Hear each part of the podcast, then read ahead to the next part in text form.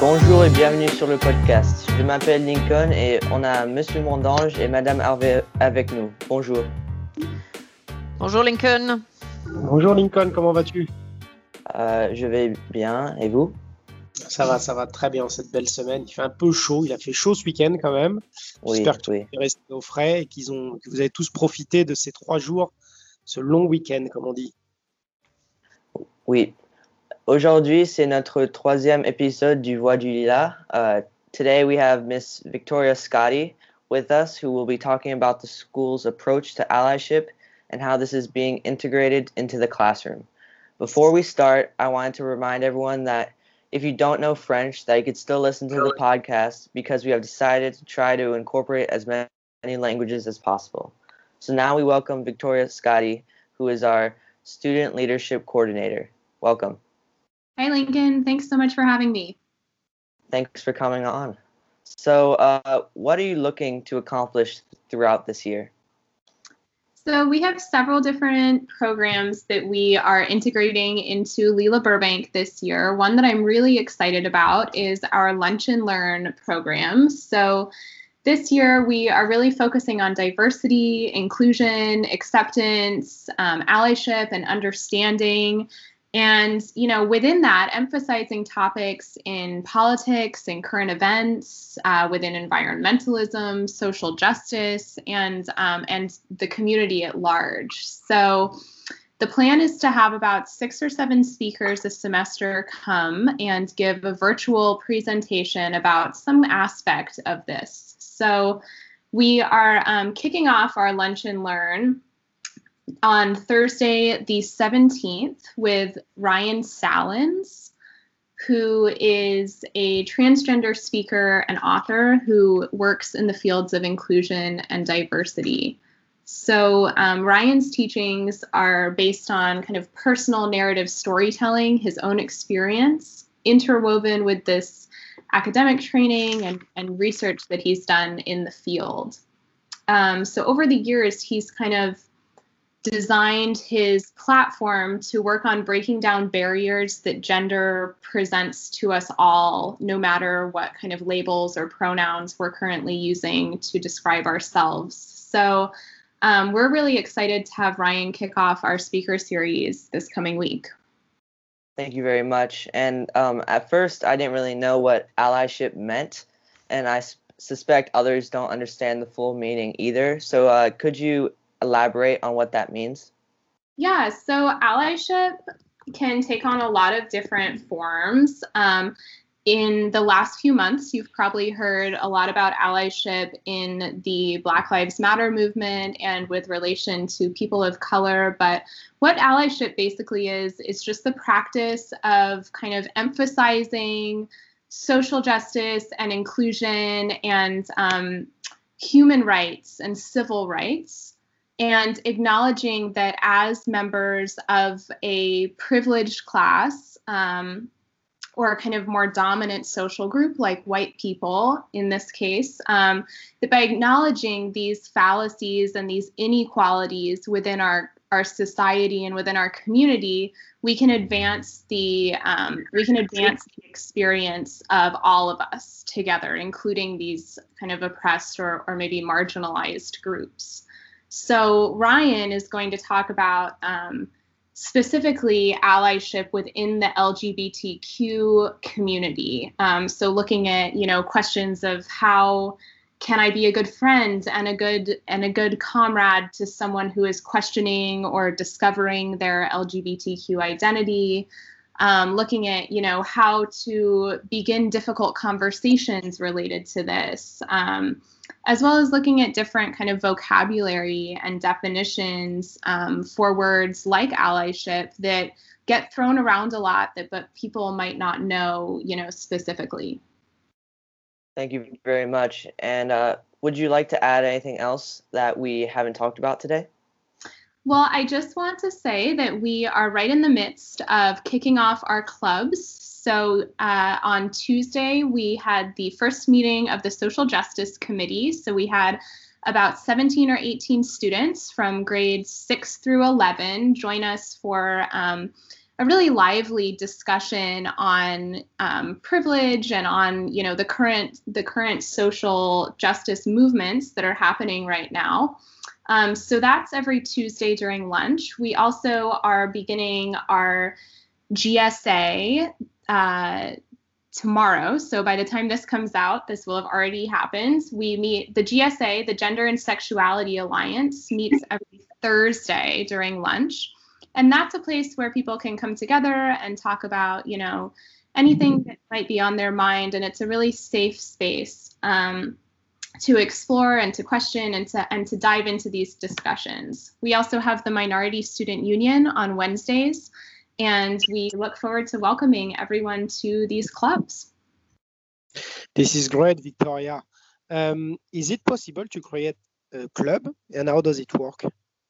Absolutely. So anyone can create a club. Right now, we have almost 20 student led clubs that we are beginning the school year with. So we have clubs that are run mm-hmm. by sixth graders all the way through clubs that are run by 12th graders. So if you have an idea for a club, if you think that we need a club here at Lila that you that you don't see on the roster, please come talk to me, email me, and we'll get together and talk about it. Um, I love to create clubs, and the more the merrier. Um, Lincoln, I'm so grateful to you for inviting Victoria onto the podcast because it's extremely important um, that we hear the student voice, and what Victoria's doing is facilitating that process. Um, so she's really just putting a framework in place so that we can hear that student voice loud and clear.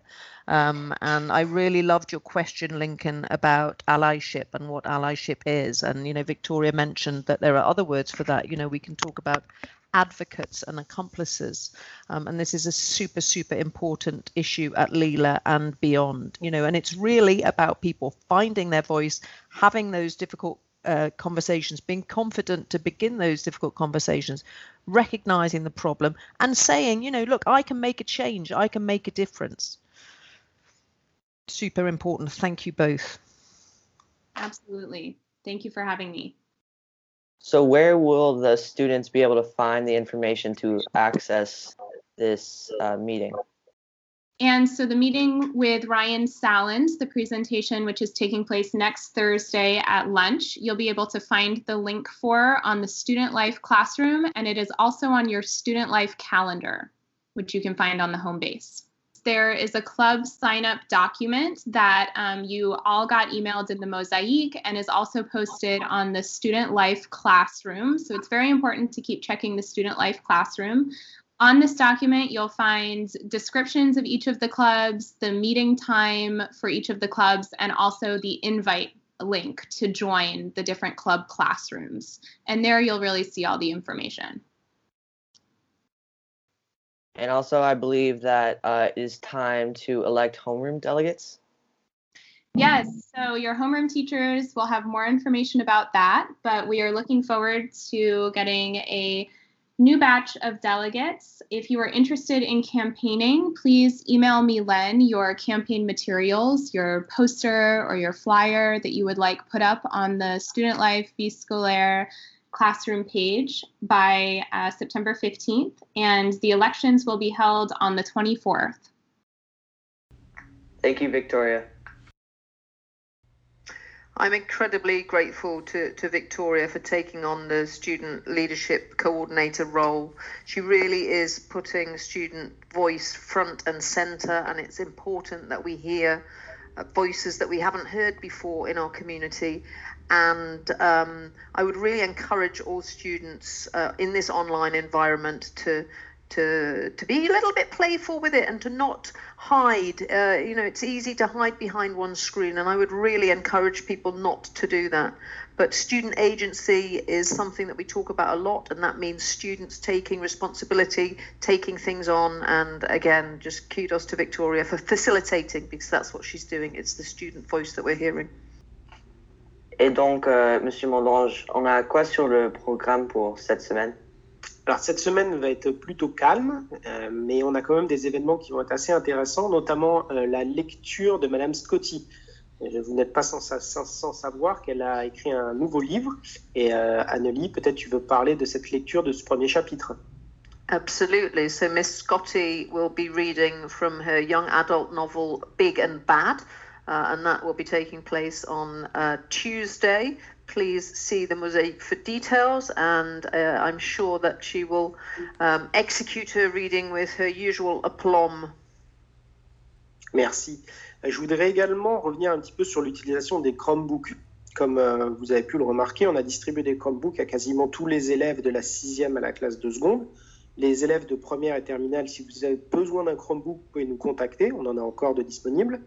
Euh, ces Chromebooks sont des bons outils, mais ils ont un petit problème, c'est que quand ils surchauffent, ils ont du mal à suivre les vidéoconférences. Donc certains d'entre vous ont eu des, soucis où leurs images se figeaient, où ils avaient du mal à se connecter aux classes. Alors, deux, trois petits conseils ont été euh, inscrits dans Mosaïque. Je rappelle à tout le monde que si vous n'utilisez pas les Chromebooks, vos Chromebooks à la maison, merci de les éteindre. Ça permet à la machine un petit peu de se reposer. Et aussi, entre les classes, d'éteindre les différents ou de fermer les différents onglets que vous pouvez avoir ouverts pour les classes précédentes. Ça permet aussi à la machine de, se reposer un petit peu. Euh, pensez aussi à rafraîchir également les onglets de vos, de vos home base page parce qu'on fait des fois des modifications d'emploi du temps et si vous voulez qu'elles apparaissent, il faut rafraîchir les pages. It's a little bit like um, cleaning your room and um, sorting out your backpack, isn't it, Lincoln? You have to make sure that everything's in the right place and do a little bit of housekeeping between lessons. I think students have to think of it in those terms. What do you think, Lincoln?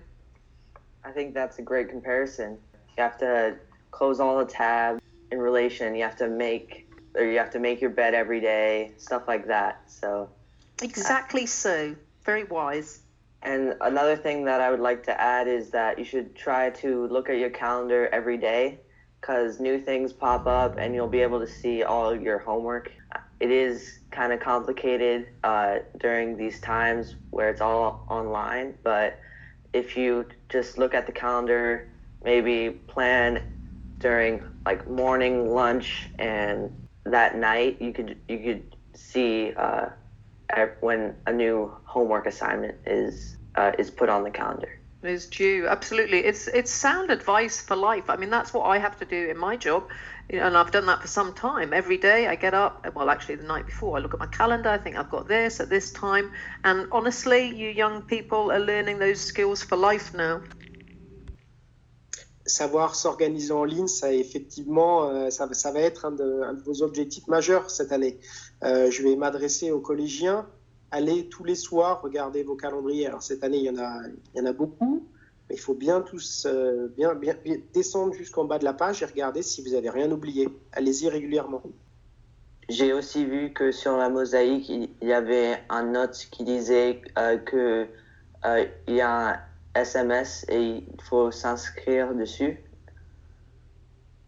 Alors c'est principalement pour vos parents, mais effectivement, si euh, vos parents souhaitent recevoir des informations concernant euh, les, euh, les, exercices d'évacuation ou tout autre événement très important qui peut se passer sur le campus, euh, ils doivent s'inscrire. Donc, ils doivent envoyer le mot yes à un numéro qui est affiché dans Mosaïque.